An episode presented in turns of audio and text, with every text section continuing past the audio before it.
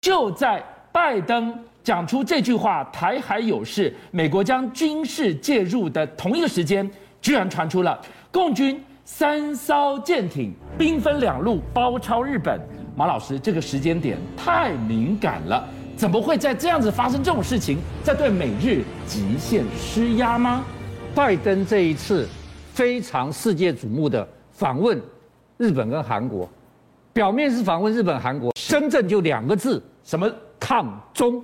哦，结果日本不是主角，韩国不是主角，台海居然才是主角。是各位看有没有美国总统跟日本首相发表了一个联合声明？是声明里面一确认，二重申，三反对。嗯好，一确认，美日对台议题基本立场不变。台湾，对，重申台海安全稳定的重要性。台湾第三，反对任何片面改变东海现状的企图。也跟台湾有关。对，好，那其中最重要、最重要、最重要，因为太重要，讲三遍。是美国究竟会不会武力保卫台湾？是一直是一个模糊的立场，对一直是不能说清楚、讲明白立场。拜登说了，我们会军事捍卫台湾，哇，这个很震撼呢，哇他的发言。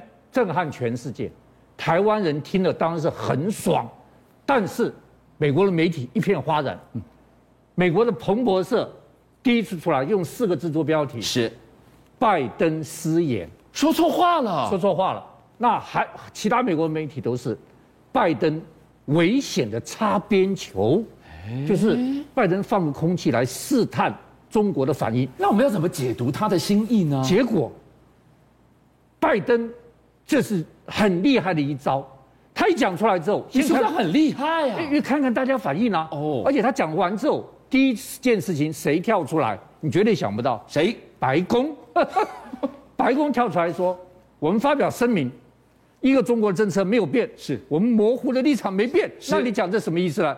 第二个人跳出来，你知道是谁吗？谁？美国国防部长奥斯汀 我想大家都出来了说，，我们对台湾政策没有改变。我已经模糊了，这到底要怎么好解读现？在各位观众，拜登是失言吗？当然不是啦。哦，精心写讲出来的话。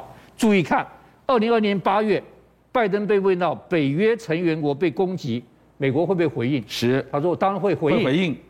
日本、韩国、台湾被攻击，我也会回应的。哇，他把台湾补进去了。对，就是哦他会回应，就是他会打击的。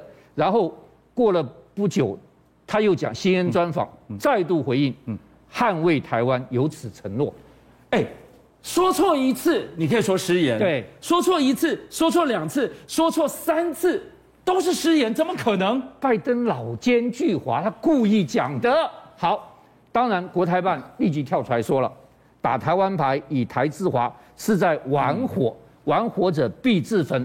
拜登啪回击，你们飞机老来台湾东南边绕绕绕绕绕，这是玩火。所以说到底，台海到底谁在玩火？而在拜登这句话的背后，体现出来是台海的局势有多诡谲呢？好，我要跟大家讲一个最近最新的没见过的玩火，在马祖我们的海域是北干的附近，对，突然间出来，各位看，四艘快艇，四艘黑金刚快艇非常快，是我们海巡署去追它根本追不上。这第一个，第二个，注意看它后面，它外、哦外挂哦，它注意看后面外挂，看到没有？一二三四五六六颗引擎，六部四百匹的舷外机，这绝对不是渔民，渔民根本没有能力。外挂六部，那个非常非常快，这是海上超跑哎、而且更绝的一件事情，各位观众看，全部戴面罩头套，渔民会戴面罩头套吗？不会，对，好，这些人侵入马祖领域是干什么呢？就有人讲的是两岸重演水鬼摸哨，水鬼来了，对，水鬼来了。好，这是不是水鬼我不知道，但讲到水鬼，我在金门当兵的，当年在西门当兵，传说最多的就是水鬼。水鬼来，台湾最厉害的水鬼是谁？谁？海龙蛙兵。是海龙蛙兵是世界 number one 一等一的，它就是台版的绿柄帽。各位到金门去旅游，一定要到金溪湖畔去看，有个海龙忠烈祠。海龙忠烈祠里面排了三十四个去摸哨牺牲了海龙蛙兵的这个排位在那边。我在那边真正他们讲，因为我在金门当兵，大家都以为台湾最了不起是一零一大楼，对不对？是我认为真正了不起一零一是海龙蛙兵，海龙蛙兵正式名称是什么？一零一两栖作战攻击鹰。好狂的名字啊，啊！一零一，大家要记住。好，台湾的水鬼那过去也要这样子。你知道是我们拿最多的是什么？是什么？厦门电影院的电影票，哦因为我拿不到你帽子。是，那我真的有去过厦门，最好就是买一个电影票，所以我们拿最多的电影票。我要跟你讲一个人的故事，大陆一个非常有名的艺术家，现在他有博物馆，这是边开的。他十五岁的时候在大嶝岛当卫兵，睡着了，睡着了，一醒来被我们摸了，没杀他，也没割他耳朵，枪上面摆一张纸条，年纪轻轻的，不要再替共产党卖命 了。哇，政治作战。台湾的海龙蛙兵来过，是居然没有摸我，没有把我杀掉。对，第二次他又睡着了，就醒醒来又一个条子，上次放你一命，怎么这次还打瞌睡？ 所以两岸水鬼啊，故事好听到爆，多的不得了。不过更严肃的是，如果台海有事，美日会驰援吗？真像拜登说的吗？美国最新兵推，马老师来告诉我们，兵推内容推出了什么结论了？这不得了的事情。这是美国前国防部副助理部长，他曝光美国国防部跟美国智库做了一个兵推，而且这个兵棋推一推再推，最后结果都是台美不利。